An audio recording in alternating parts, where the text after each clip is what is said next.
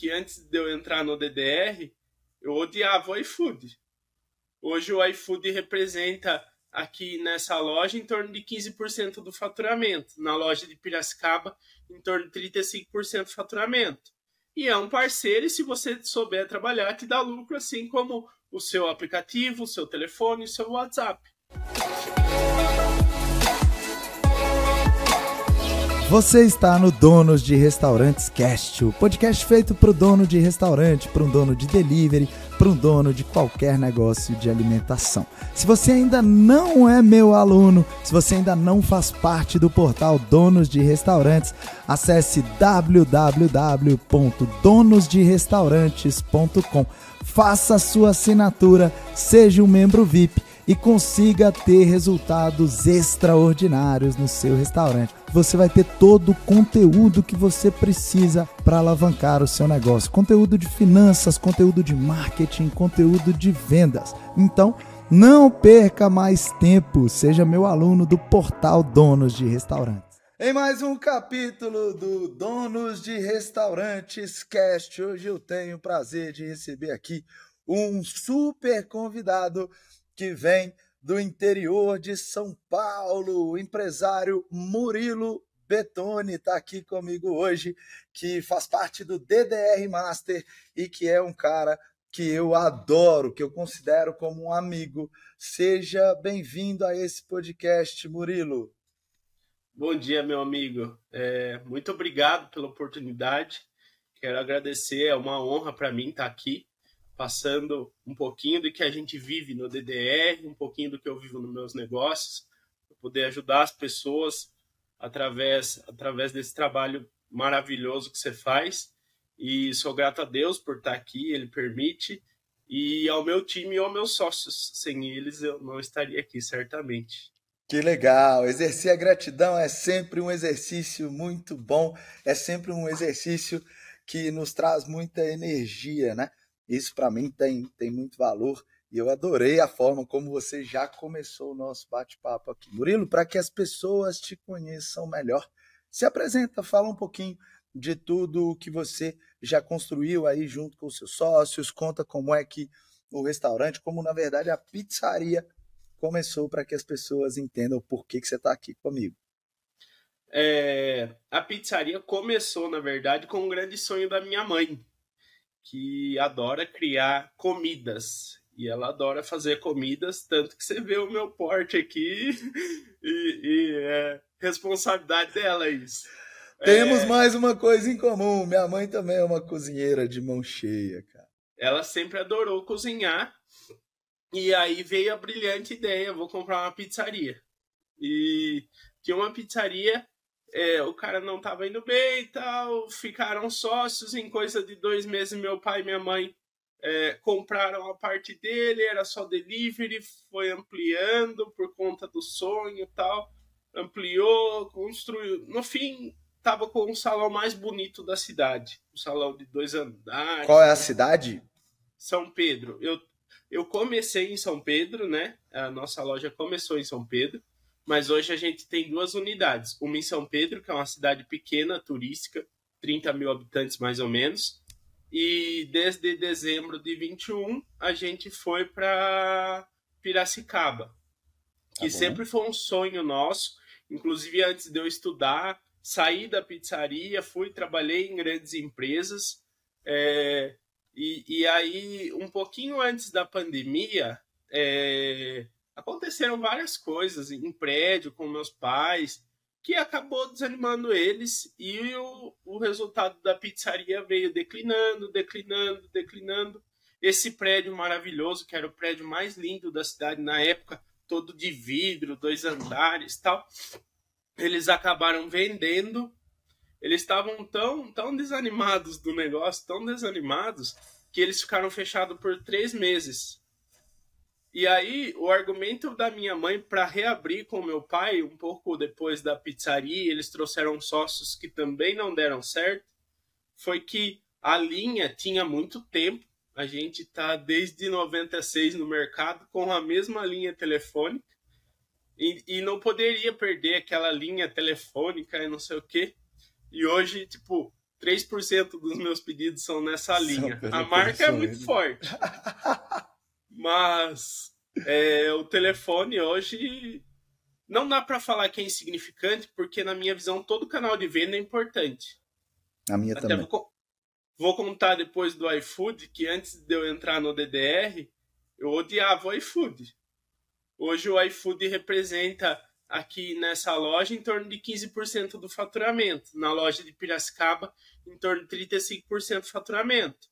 E é um parceiro, e se você souber trabalhar, te dá lucro, assim como o seu aplicativo, o seu telefone, o seu WhatsApp. Super acredito então, a gente, também. É, então a gente é, viveu esse momento de a salão mais bonito da cidade, nananá, e aí aconteceram algumas coisas externas que desanimaram tanto meu pai quanto minha mãe, e eles foram deixando gestão, deixando gestão, deixando gestão, e, e a pizzaria começou a vender que eh, tinha dois funcionários e mais eles dois, e mal pagava as contas, entendeu? Uhum. E aí foi onde eu vi tudo isso. Eh, eu tinha tomado uma decisão de vida, que era voltar para minha cidade. Eu não morava aqui, eu fui morar fora por conta da, da empresa na qual eu trabalhava como, como gestor. Eles transferiam tal, eu aceitei e para mim foi uma baita escola.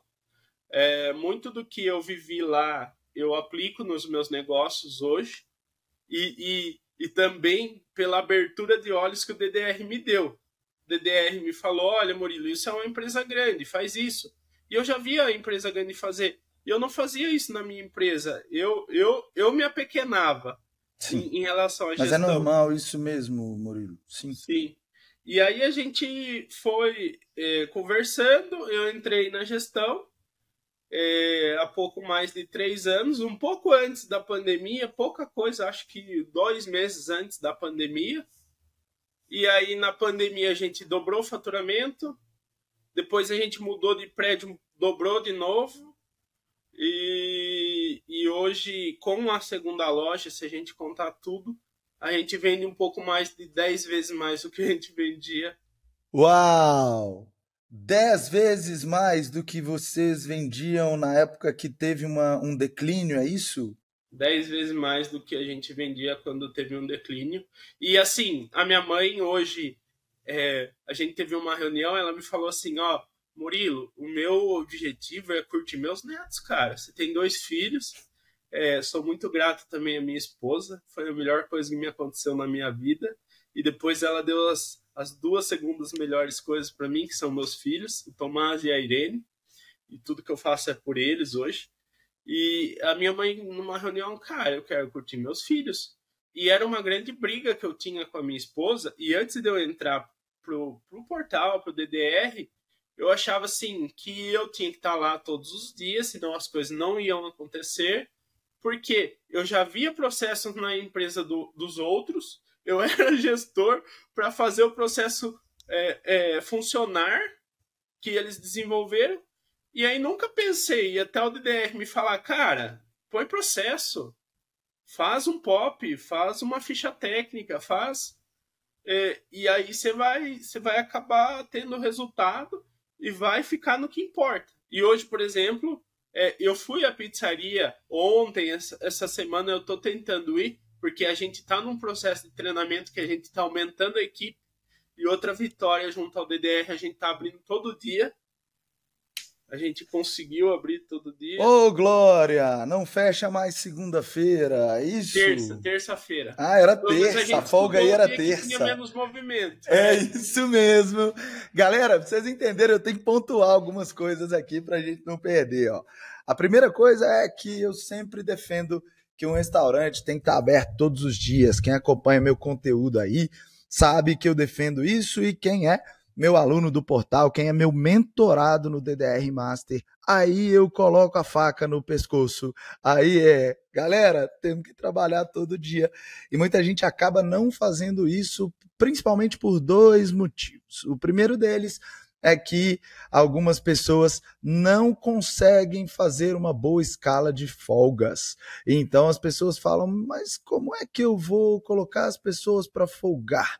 E aí, eventualmente, elas ainda não entendem que precisa dimensionar a equipe e precisa fazer uma boa escala de folga. Nada de complexo nisso, mas algumas, coisas, algumas pessoas têm essa dúvida. A segunda é que algumas pessoas dizem: ah, mas segunda-feira não dá movimento, terça-feira não dá movimento.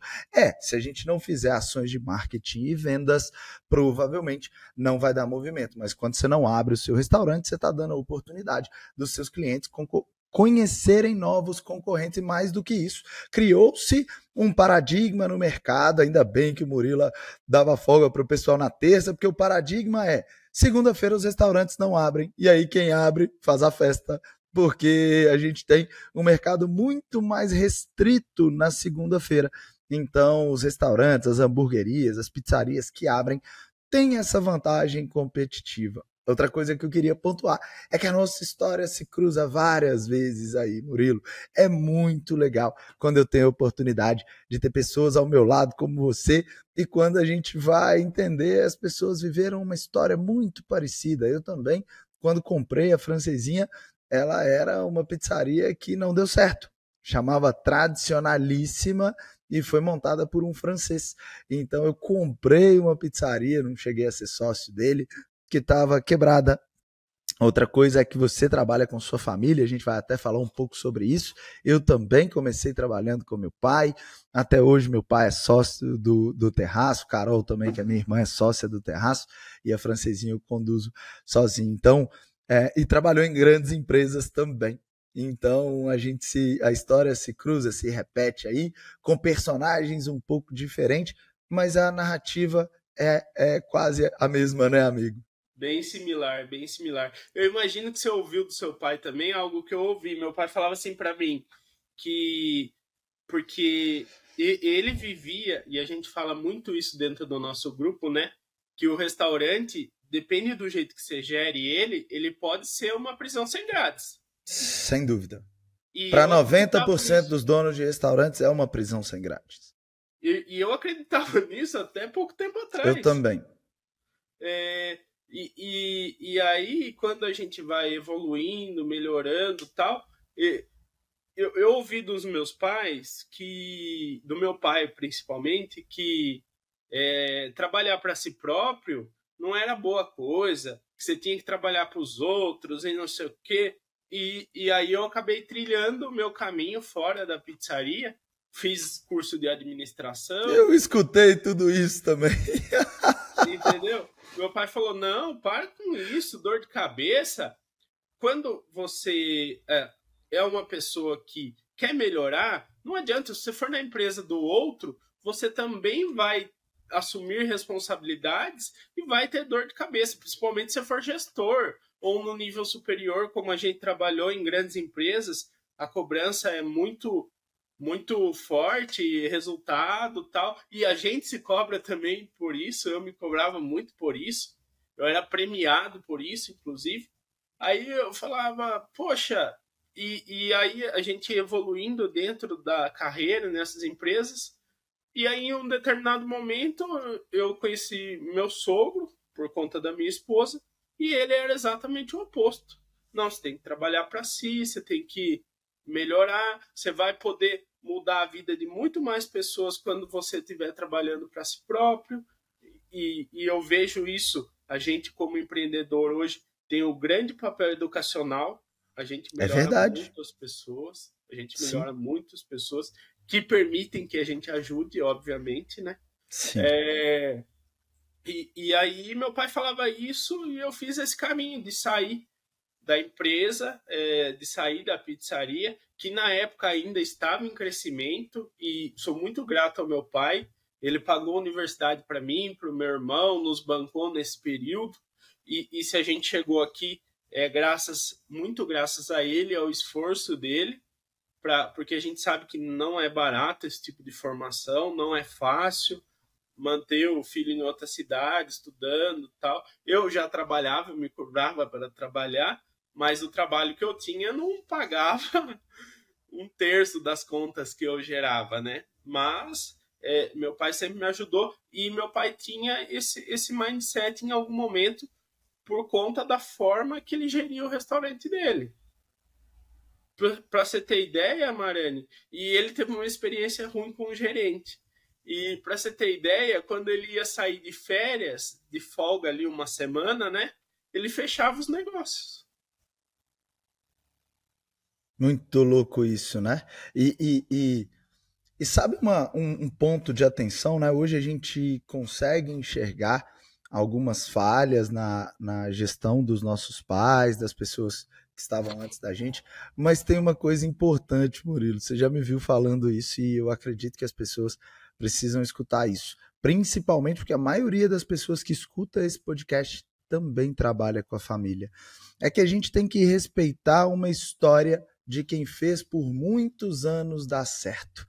Eu sei que assim como eu, seu pai pagou seus estudos com o dinheiro que veio do restaurante, meu pai também foi assim, eu estudei, fiz faculdade, viajei, é, tive tudo é, que uma pessoa de classe média é, sempre teve com dinheiro de restaurante, cara. E, e, então, em algum momento, a gente enxerga uma série de coisas e, e quer mudar tudo da noite para o dia, achando que tudo vai dar certo. Só que tudo no início, quando a gente começa, tudo é teoria, né? Os nossos pais não. Eles, eles têm resultados na prática. Então, mesmo com todas as falhas que eles tiveram, essa história tem que ser amplamente respeitada, né? E pegando esse gancho, como é que é trabalhar com família? Quem, quem trabalha com você hoje na Bona Pizza? E, e, e como é que é essa relação? Me conta. É, hoje é, na Bonamassa tem o sócio eu, meu pai, minha mãe e meu irmão. É... Bonamassa, né? Eu falei Buona Pizza. É. quem me conta? Quem quem quem Somos tá junto? Nós hoje? quatro de sócios. A minha mãe ela praticamente não opera. É, ela vai se tiver um fluxo muito grande mas mais para se divertir, sem muita responsabilidade.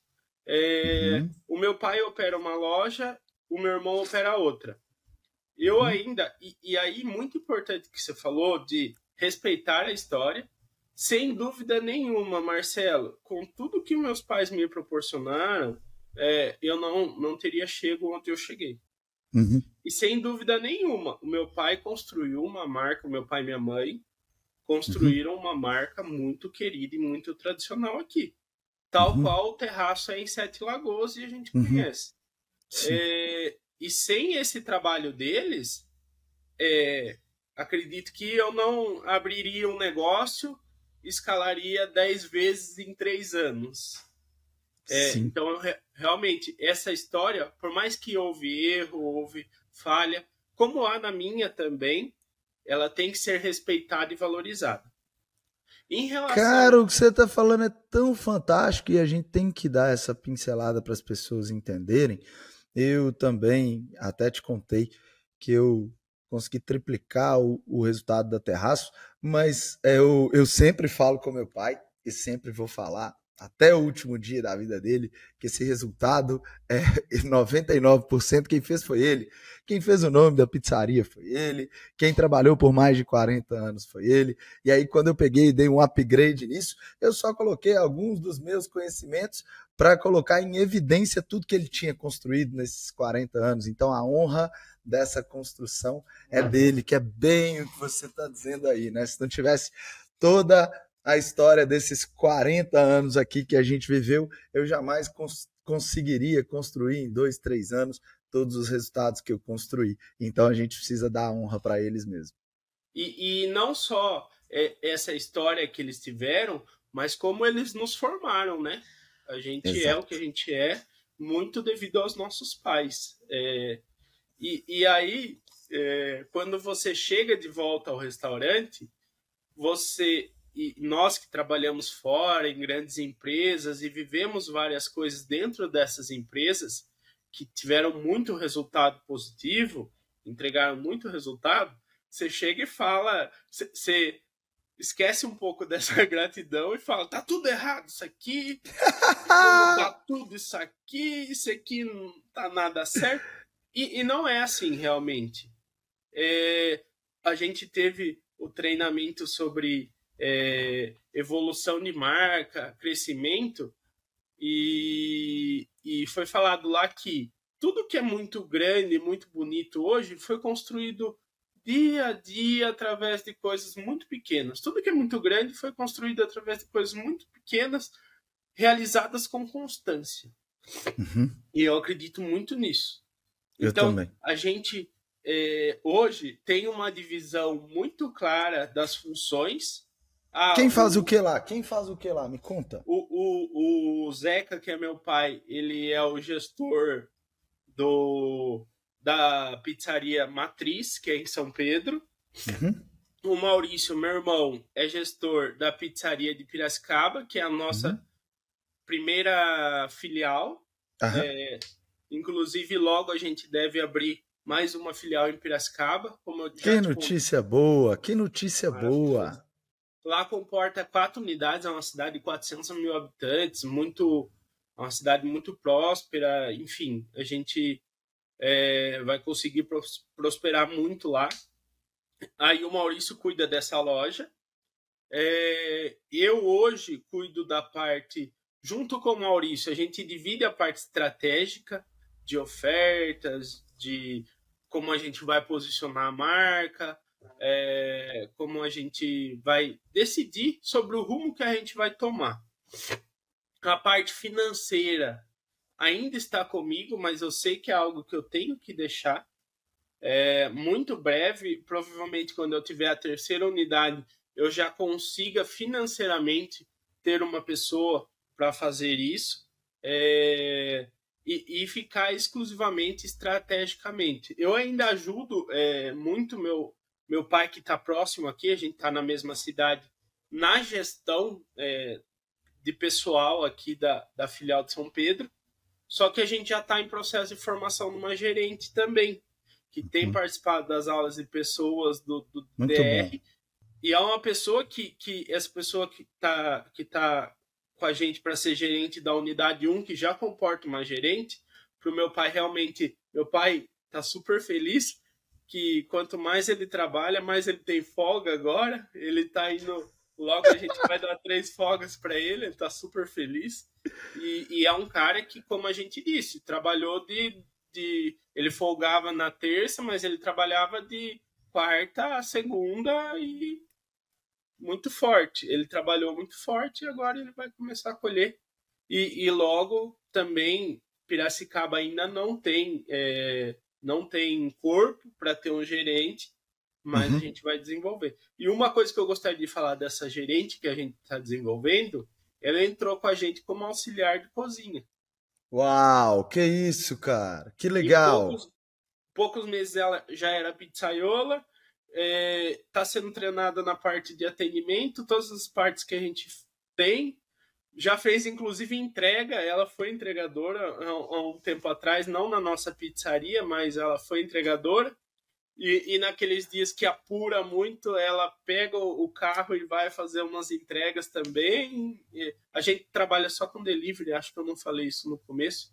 Na pandemia, a gente tomou uma decisão estratégica baseada em números, onde o nosso salão dava 30, às vezes menos do nosso faturamento, e dava 50, 60% da nossa despesa. Então a gente falou: não, o nosso, nosso trabalho é um trabalho de delivery. Não adianta. A galinha que... dos ovos de ouro é o delivery, né? Exatamente. Às, às vezes o, o delivery é, custeava o salão. Então a gente tomou essa decisão. Você estava falando sobre uma coisa que eu acho muito importante aqui, para a gente não perder, Murilo. Uma das maiores habilidades de quem consegue hoje escalar resultados, montar uma loja, duas lojas, três lojas, conduzir essas lojas com uma boa lucratividade. A principal habilidade, na minha visão, é o desenvolvimento de liderança.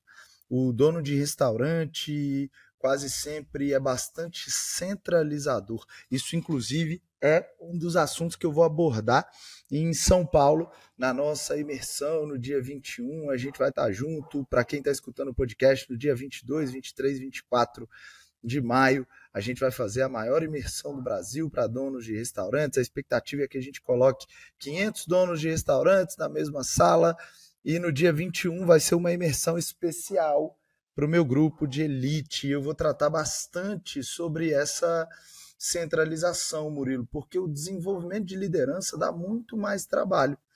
Você precisa pensar muito mais, tem que trabalhar muito mais no estratégico, tem que ter paciência, tem que ter persistência, tem que ter olho clínico para achar pessoas que, que querem ser desenvolvidas, que têm as habilidades que você precisa, que são muitas, né? principalmente as, as habilidades que a gente chama de soft skills, que são as habilidades de inteligência emocional, as habilidades de comunicação, de lidar com pessoas, porque via de regra a gente se preocupa muito com habilidades técnicas, né? Será que o meu gerente sabe conferir um estoque?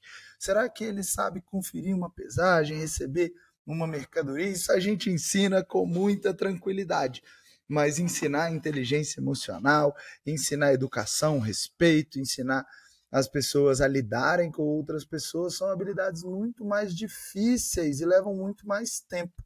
E, então o que a gente vê é o dono de restaurante centralizando, porque ele diz assim: ah, se eu tiver que ensinar, eu prefiro ir lá e fazer, porque é muito mais rápido e eu faço mais bem feito.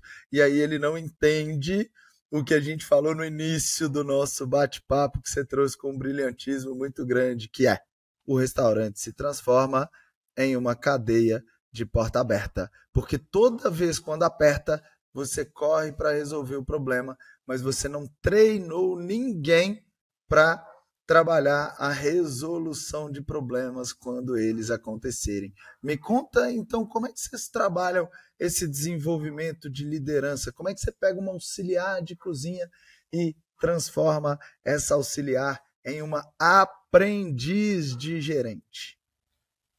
Eu vejo que o primeiro ponto, Marani, é você estar aberto realmente a descentralizar, como você falou porque a gente sempre acredita que a gente vai fazer melhor.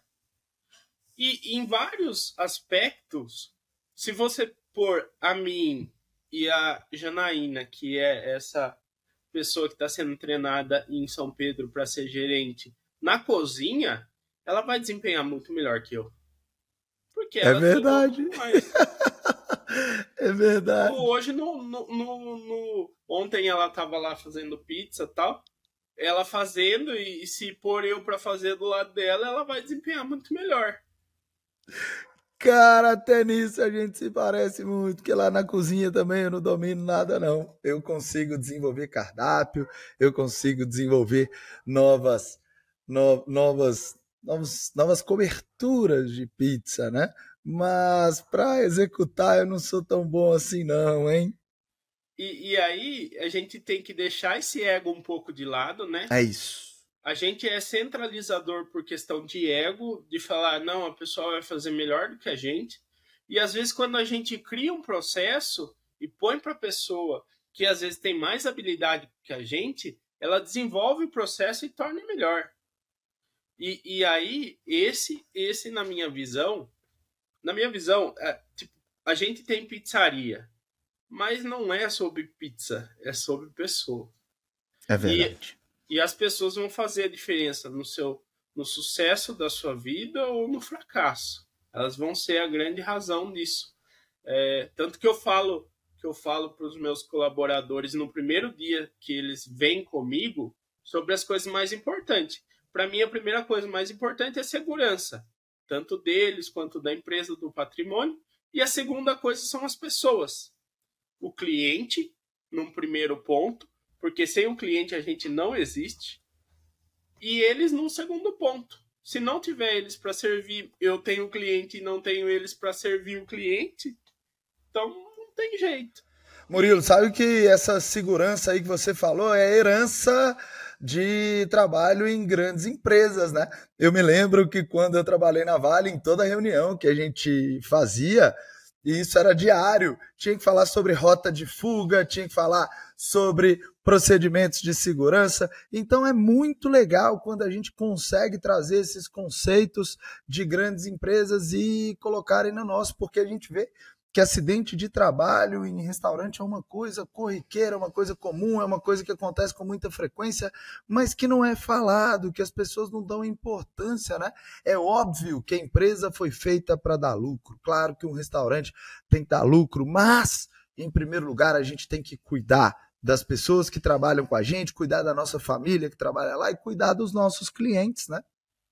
E, e, isso é fantástico, entender que a gente constrói tudo isso junto.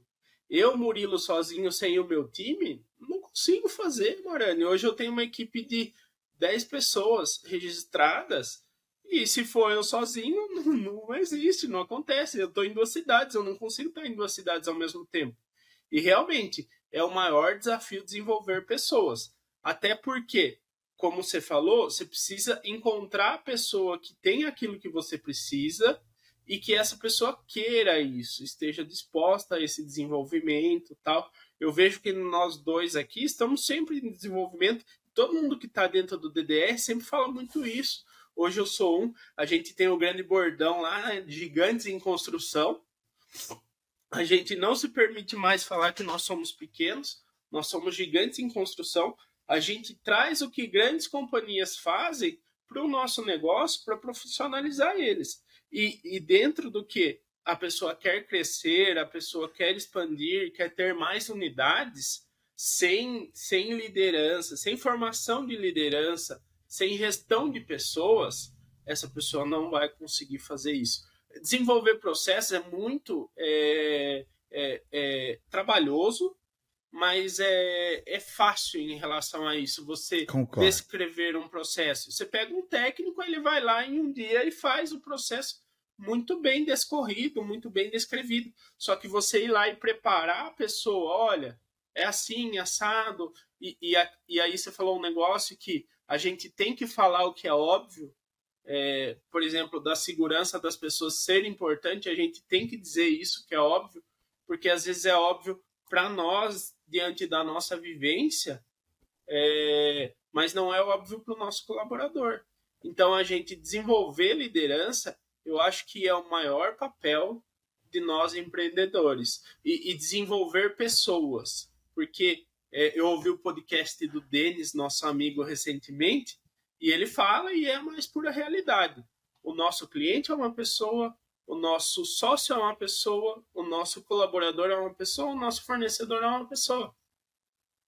Então é tudo sobre pessoas, na minha visão, e esse desenvolvimento, essa construção, eu lembro no último, no último, eu me emocionei bastante no último encontro DDR que a gente teve, no último não, no de São Paulo, onde você falou, nós Eu lembro disso, você estava lá, seu irmão estava também, né, tava cara? Também, Maurício estava lá também. É, nós estamos construindo tudo isso. E, uhum. e aí, uma coisa muito forte que vem comigo é que ninguém constrói nada incrível sozinho.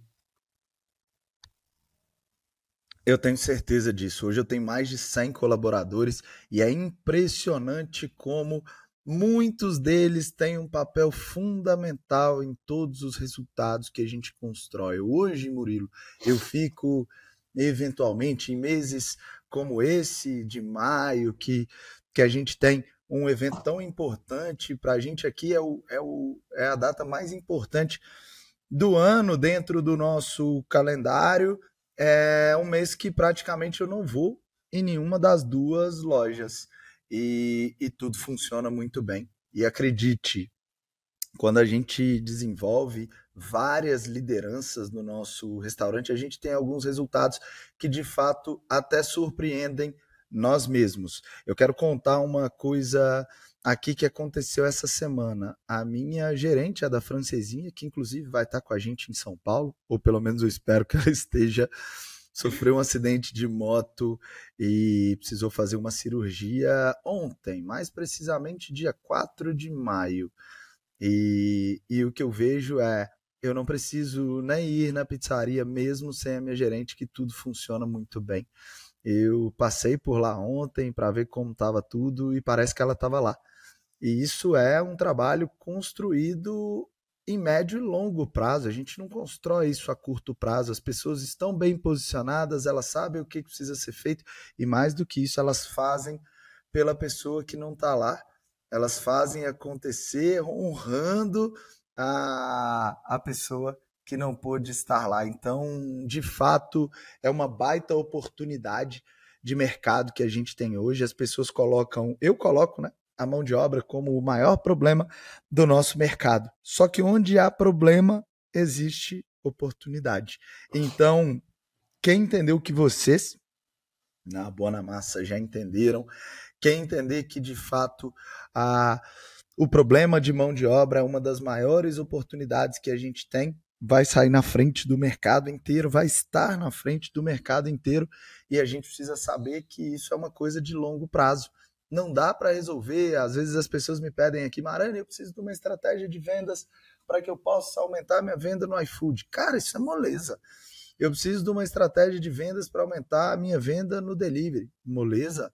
O difícil não é isso. O difícil é você ter consistência de continuar aumentando o ano inteiro.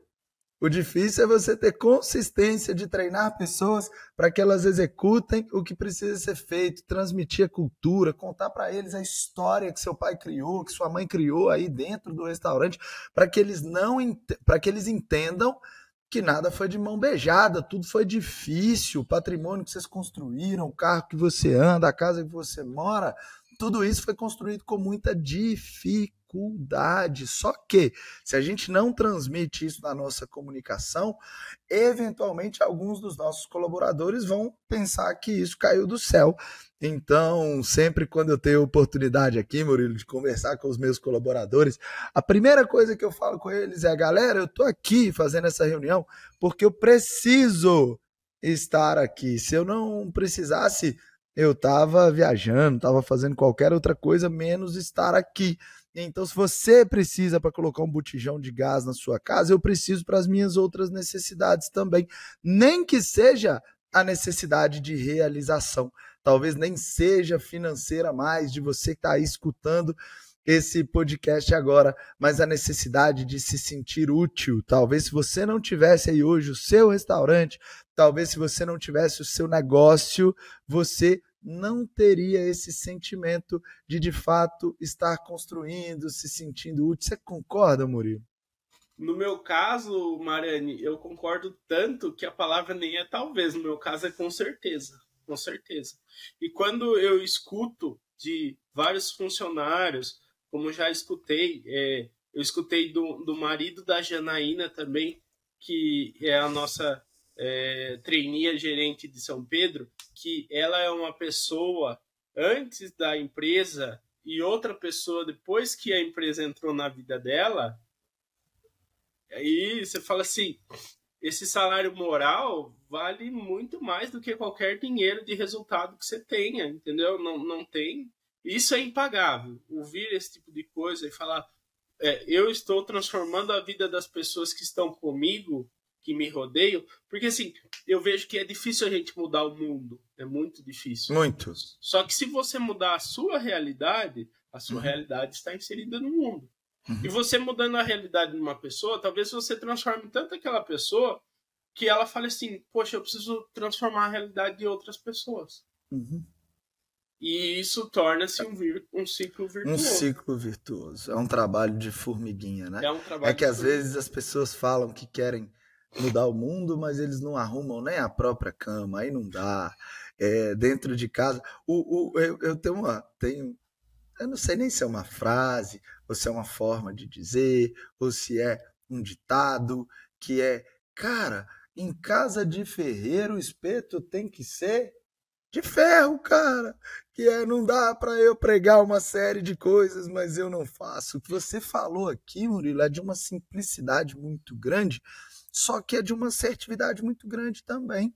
Então, se eu quero fazer coisas grandes, eu tenho que começar pelas pequenas. Se eu quero é, ser um grande empresário, eu tenho que começar pelas pequenas vitórias. Eu fiz isso aqui a minha vida toda e às vezes quando as pessoas veem onde a gente está hoje com o nosso grupo lá no DDR Master, tem mais de 140 pessoas.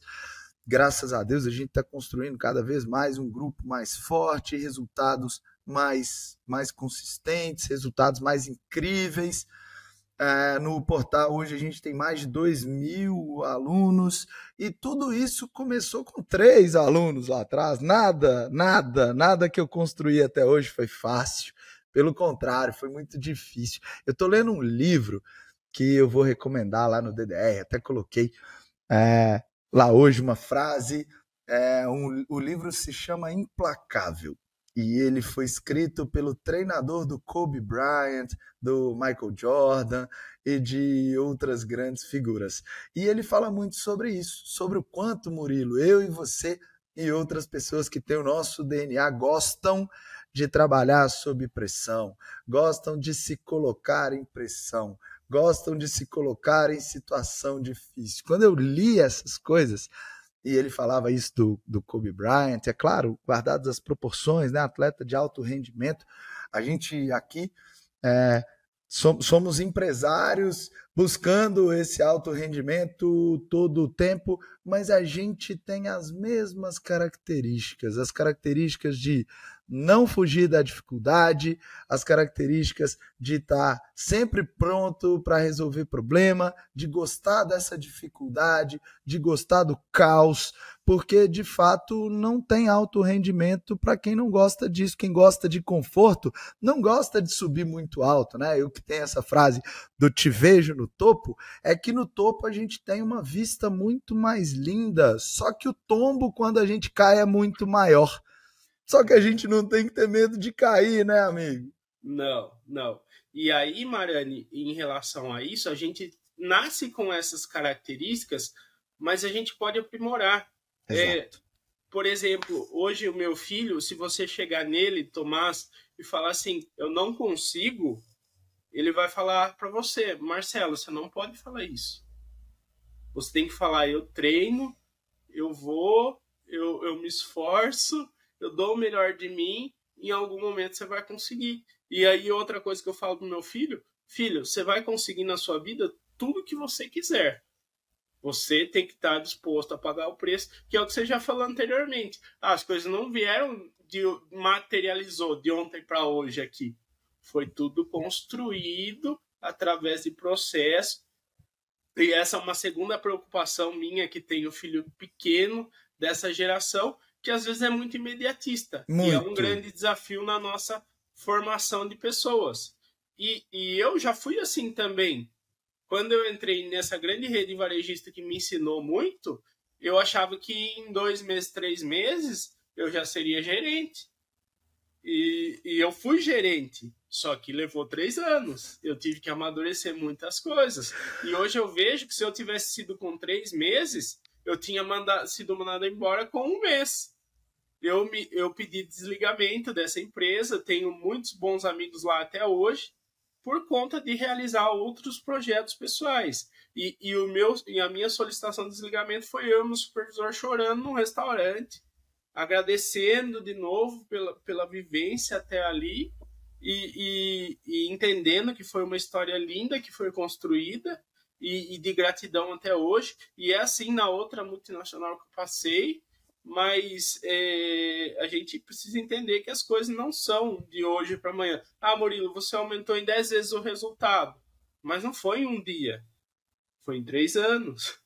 Não foi em um dia, é um processo. Murilo, você está falando aí da dificuldade que a gente tem de, de formar pessoas, de desenvolver pessoas pelo imediatismo. Eu me lembrei que essa semana eu sentei com o motoboy para perguntar qual era o maior desejo da vida dele, o que, que ele queria conquistar. Eu, eu adoro fazer essa pergunta para as pessoas que trabalham comigo, para que eu possa conhecer um pouco mais dos anseios e veja o tamanho do imediatismo. Né? Um moleque novo, acho que ele tem menos de 25 anos, talvez 23, 24, alguma coisa assim.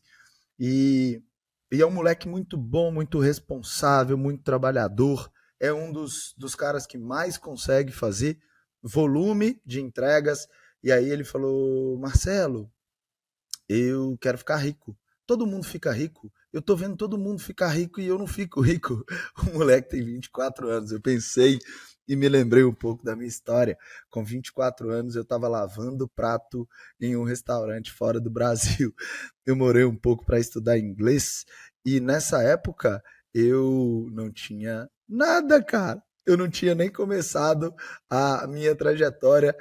É, e é, depois da faculdade, né? Eu, eu, eu, trabalhei depois em uma empresa de consultoria, depois fui para Vale, mas eu não tinha nem chegado nisso ainda. Eu tava lavando prato, cara. E o, e o moleque é, tá, tá falando que ele já queria ser rico com 24 anos, porque ele tá vendo todo mundo ficar rico. Então, é sim de um imediatismo muito grande.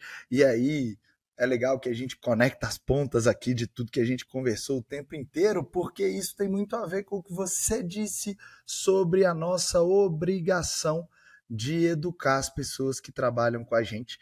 Então, então é mostrar para esse colaborador que o, essa riqueza material que ele busca e que eu valorizo, acho que tem que buscar sim, acho que ele tem que buscar é, o maior conforto para a família dele, acho que ele tem que buscar a, a, a, prosperidade, afinal de contas, é isso que eu prego, principalmente para os meus colaboradores. Mas a gente tem que entender que existe um tempo de evolução, né? Lá na Bíblia está escrito que existe é, tempo para tudo, né? Entre o céu e a terra. Tem tempo de plantar e tempo de colher. As pessoas querem colher antes de plantar e não dá, né, Murilo? Não dá, não dá. E é realmente é um trabalho que começa e, e no começo você tem que valorizar muito as pequenas vitórias, porque parece que não está acontecendo. Esse menino que pensa assim, ele precisa pensar assim, mas precisa aceitar o processo também. Exato. Porque se você não aceitar o processo, você chega no final e, e, e não está pronto para aquilo, e da mesma forma que veio, vai embora. Exato. Super Tem que aceitar concordo. o processo, crescer com o processo e aceitar as dores do processo, é, crescer, crescer. A gente linka muito com, com academia, né? Quando você vai lá e treina, você fica com dor, crescer dói, vai doer, é normal. Vai sair da zona de conforto, é normal. Você tem que buscar isso, sem dúvida, porque eu acho que coisa estática perece, morre, não tem o que fazer. É, mas é, é um processo realmente que é construído todos os dias, um pouquinho por dia, e, e chega no, no nível que você almeja em algum momento. Super acredito nisso também. Murilo, vamos falar um pouquinho do futuro para eu entender aí o que, que vocês estão pensando, o que, que vocês estão projetando. Eu adoro falar do agora. Tudo acontece no agora. A gente consegue construir resultados no que a gente está fazendo agora. Mas olhar para frente, olhar para o futuro é uma coisa que cria esperança, é uma coisa que cria motivação. Então, uma das coisas que eu mais incentivo é que a gente sempre tenha um planejamento de curto, médio e longo prazo. O que, que vocês estão pensando para os próximos anos? A gente está agora em 2023. O que, que vocês estão projetando para 2023 e para os próximos anos? É, 23 vem sendo um ano incrível. É, a gente falando sobre crescimento, a gente vem de dois anos de aumentar mais de 100% de crescimento, 150%, e mesmo assim a gente consegue manter um crescimento real acima da inflação. É, a gente está crescendo em torno de 35% se Uau. somar das duas lojas. Muito bom. É, e, e se a gente pegar só na filial 2, que é uma filial mais nova, a gente só lá a gente está crescendo 50% em relação ao mesmo período do ano passado. Isso é muito bom o que você está dizendo, hein? Porque a filial é, é justamente a ponta do que vocês estão expandindo. Ou seja, é, na minha visão, se vocês continuassem tendo bons resultados na matriz mesmo que não tivesse um crescimento acentuado, mas um crescimento acentuado nos novos projetos, isso mostra que vocês estão no caminho certo de expansão, você concorda? Sem dúvida nenhuma, Marcelo. E a gente tem o projeto de ter em oito anos 10 lojas. E aí ajudar muito mais pessoas, ter um processo muito mais profissional e e óbvio que isso, ah, Murilo, 10 lojas em 8 anos, tem um planejamento do número de lojas por ano, e, e eu acredito que o decorrer financeiro vem acontecendo e a gente já tem estrutura para essa terceira loja e a gente está cada dia mais trabalhando no maior desafio que, que é a gestão de pessoas, recrutamento, seleção, treinamento.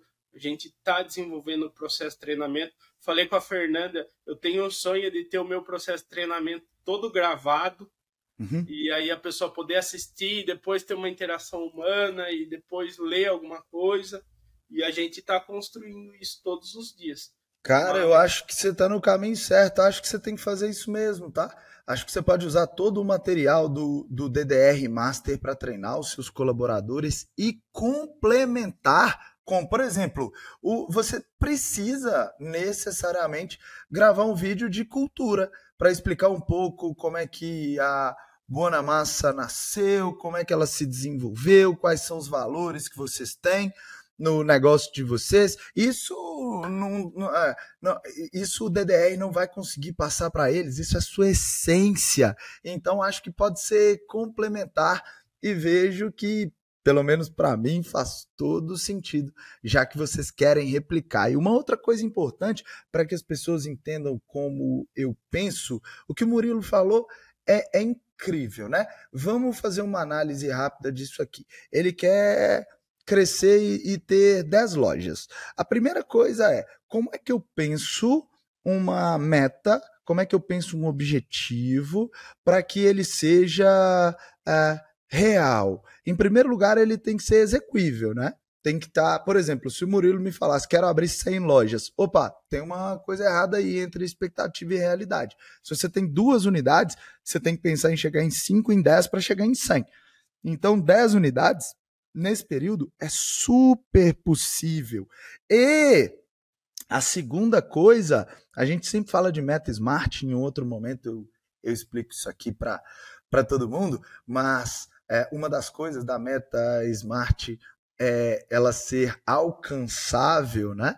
E a segunda coisa, cara, que eu penso que não tem a ver com meta smart é que a gente tem que projetar uma meta grande.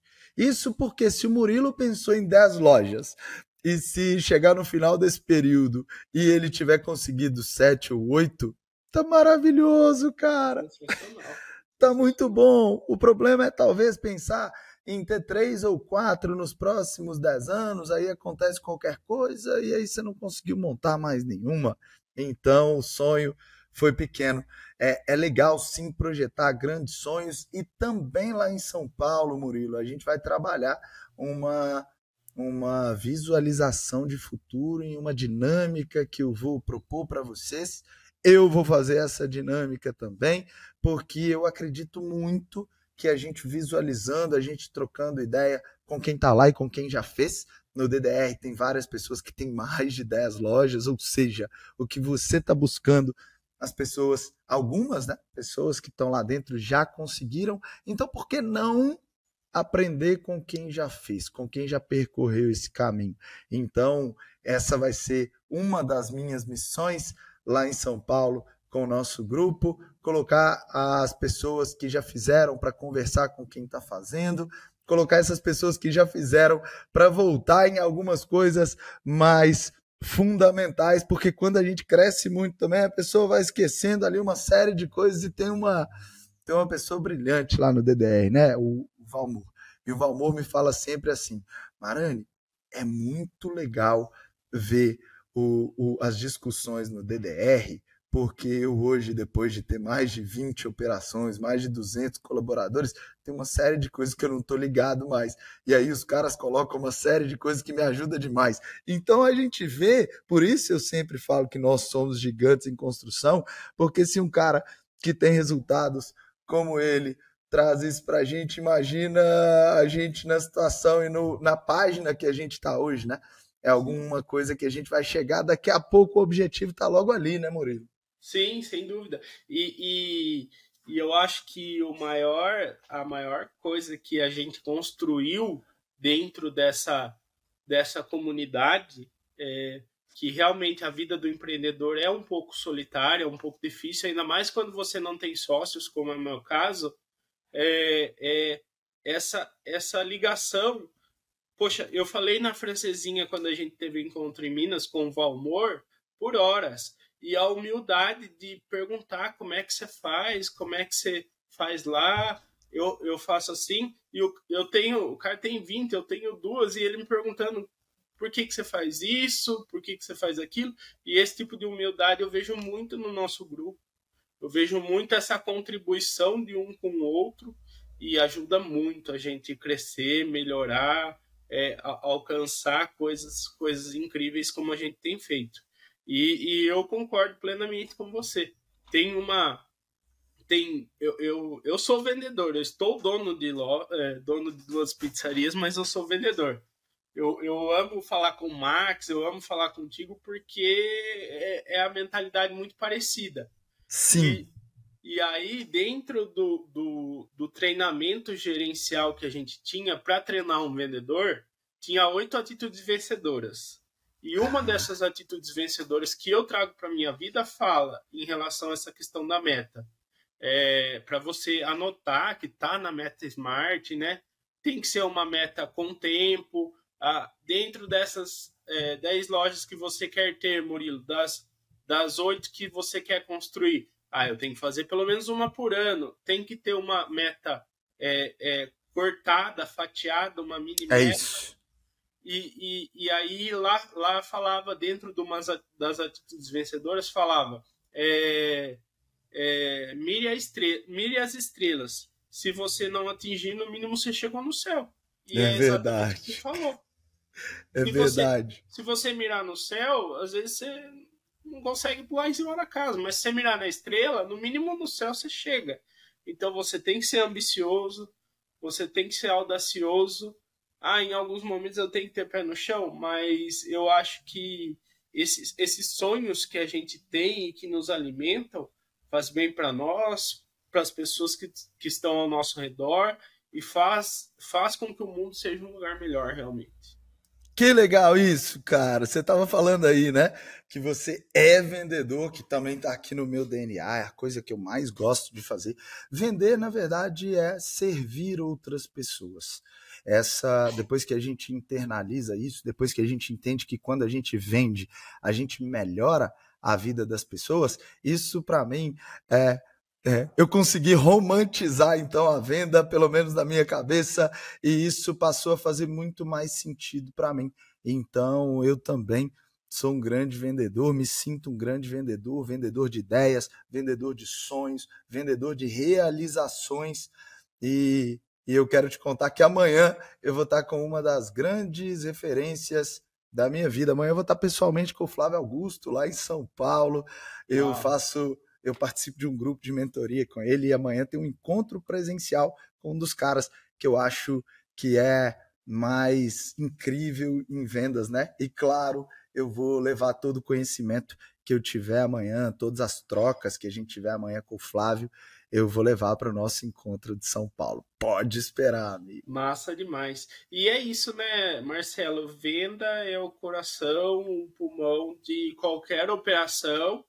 É, você começa a vender, aí você vai elaborar um plano de operação, um plano financeiro, um plano. Mas é, é muito. Eu, eu vejo que até hoje eu estou vende, é, eu sou vendedor, estou dono de duas lojas, mas é, mas é, é importante demais esse, esse assunto vendas, é, é muito legal e, e eu acredito nisso também que vender é melhorar a vida da pessoa. E quando eu estava mais próximo da operação, no atendimento, quantas vezes eu via a pessoa cotando o preço ali, e aí depois você acabava ouvindo do entregador, olha, essa pessoa juntou esse dinheiro para comprar essa pizza tal. É, na varejista que eu trabalhava, a gente trabalhava muito isso com os vendedores, e hoje eu tento passar muito isso para a equipe, que o nosso produto é um produto de ticket médio de 82 reais, não é barato, não é qualquer pessoa que tem condição de fazer uma compra. Verdade. Principalmente para delivery, é um ticket médio relativamente alto. Concordo, concordo. E aí a pessoa, a pessoa que está atendendo, que está servindo, que está vendendo, que é uma profissão tão é, como eu posso falar, é uma profissão que a, a, mãe a mãe da gente nunca quer que a gente seja, né? Vai ser outra coisa, é uma profissão marginalizada. E, e o vendedor, ele transforma, às vezes, o sonho de uma pessoa em realidade, através do que ele consegue oferecer. É isso. Essa também é uma definição boa, hein, cara? É, exatamente. Eu acredito muito nisso. Eu e também. aí, quando, quando eu estou dono da, das minhas lojas, eu continuo sendo um vendedor de ideias para os meus colaboradores. Sim. E aí, uma deixa que eu quero que as pessoas façam também, pelo amor de Deus, se você tem um negócio de alimentação, você tem que fracionar proteínas, tá? Eu não podia terminar esse podcast sem falar isso. A gente começou a fracionar proteínas, é, principalmente mussarela, que é o principal insumo meu e seu, né? Mais Sim. de outras empresas, outras coisas. E, e vender isso para um sócio, que é o meu pai, foi muito difícil. Essa venda foi. Só que depois veio o sonho dele. Ele começou a ver uma economia naquele momento de R$ 6.400 por mês, que estava indo para a lata do lixo, entrar no bolso dele, em uma unidade, naquele tempo. Hoje isso é muito mais significativo porque a gente vende muito mais. A gente começou a fazer o fracionamento há cerca de um ano. Murilo, isso que você está contando aqui já no finalzinho é ouro. A gente tem várias pessoas dentro do DDR que já nos contaram que depois que passaram a porcionar, a fracionar, as proteínas, isso serve para pizzaria, para hamburgueria, para restaurante, para qualquer negócio de alimentação. Isso tem a ver com controle, com padronização. Eu me lembro que algumas das pessoas eu já vi dizendo que passaram a economizar 4 mil, 5 mil, 6 mil, 10 mil reais por mês depois que fracionaram. Então, às vezes, pequenas mudanças, pequenas chaves que a gente consegue virar, pequenos paradigmas que a gente quebra, a gente consegue ter resultados extraordinários, né? E é, é o que a gente. Tudo se linka, né? E aí você vende para o seu cliente que às vezes é, teve o sonho ali de comprar o seu produto, sempre o mesmo produto, a expectativa dele sempre vai ser cumprida. Você consegue ter mais lucro, você consegue melhorar a sua vida, você consegue ter mais lucro, você consegue proporcionar mais coisas para os seus colaboradores, é, não só em salário, mas em treinamento. Por exemplo, o Senac aqui de Águas São Pedro, que é uma excelente escola, deu um treinamento, tem em torno de 60 pessoas fazendo, e a gente ofereceu para todos os nossos colaboradores. Só que com um plus. Além de não pagar o treinamento, eles receberiam para estar lá, uma bonificação. São quatro treinamentos, quem fizer os quatro vai ganhar 600 reais de bonificação. Que legal isso, cara. Tudo isso porque a gente tem um planejamento fracionamento, a gente tem lucro e a gente consegue estimular as pessoas a se desenvolver e pagar para que elas façam isso. Muito bom. Aí todo mundo ganha, né? Na verdade, você está dividindo uma parte do lucro com todo mundo. Murilo, a gente está chegando no final. Quero super agradecer o seu tempo. Quanta coisa legal a gente conseguiu aqui compartilhar com as pessoas que estão escutando. Eu espero que, de verdade, esse nosso papo hoje tenha tocado algumas pessoas, o fundo do coração de algumas pessoas que escutaram, que tenha ajudado tecnicamente também muitas pessoas que estavam aqui com a gente. Quero agradecer o seu tempo e deixe uma mensagem final aí para a gente, então. Cara, eu, eu que agradeço. É, eu comecei esse podcast agradecendo a você, ao seu time, que são pessoas incríveis, que eu tive a felicidade de fazer entrar na minha vida. É, você não sabe, mas quando eu fui fazer a seleção, a aplicação, eu acho que foi a Bárbara que me falou: ah, você vai fazer entrevista tal que foi o Parada que fez a entrevista comigo. E eu falei, não, pode fazer a entrevista, mas eu já tô dentro e não. a gente tem a mesma sintonia, vai dar certo, não sei que o quê. massa isso, cara. E, e gratidão. É, quero falar que também que isso. quando eu entrei no DDR, eu não tinha dinheiro para pagar, eu ia pagar do meu dinheiro. No segundo mês, a minha empresa já estava pagando o DDR graças que a Deus, isso. e graças ao trabalho que a gente construiu muito. Então, assim, é, a, a grande mensagem que eu deixo falando tudo isso é agradeça as pessoas que te honram, que eu já agradeci no começo e quero agradecer de novo, minha esposa, meus filhos, meus sócios, meus colaboradores, todo o pessoal do DDR, tanto a sua equipe quanto quem é mentorado. E, e uma frase muito forte na minha vida, depois de falar que eu não tinha dinheiro para pagar o DDR, eu, eu paguei a primeira mensalidade do, do meu bolso e eu não tinha Prolabore quando eu quando eu estava fazendo é se você acha caro conhecimento, experimente o preço da ignorância. Eu imagino que amanhã, com o Flávio Augusto, você vai pagar alguns milhares de reais para estar lá. E você só é essa pessoa incrível que você é por conta das pessoas que você convive. Então, assim, conhecimento, investimento em conhecimento nunca é demais, mas é importante aplicar também. É verdade. Algumas dezenas de milhares eu vou pagar para estar tá lá. E eu já faço isso há muitos anos. E as empresas crescem todos os anos. E mais do que isso, eu acho que eu cresço muito como pessoa, como ser humano também. E eu acredito muito no que você falou aí. Tem uma frase de um americano que diz que você é a média das cinco pessoas que você mais convive. Então, isso para mim fez muito sentido há alguns anos atrás, mais ou menos em 2016. Eu tive que deixar muitas amizades aqui de infância para trás. Às vezes a gente encontra para tomar um chopp, uma cerveja, bater um papo, lembrar dos bons tempos, mas as minhas influências eu escolho cuidadosamente para que eu tenha uma, um desenvolvimento que tenha a ver com o que eu quero conquistar na minha vida. Murilo, mais uma vez, obrigado. A gente vai estar junto. Vamos tomar um vinho lá em São Paulo, vamos tomar uma cerveja, vamos confraternizar e vamos trabalhar também, hein? Tô com roupa de ir já, amigo. Vamos trabalhar bastante, mas depois vamos desfrutar também, pode ter certeza. É isso, muito bom. Líder, para você que ficou até o final, eu te vejo no topo e no evento de São Paulo, se você estiver lá. Tchau, tchau. Até lá.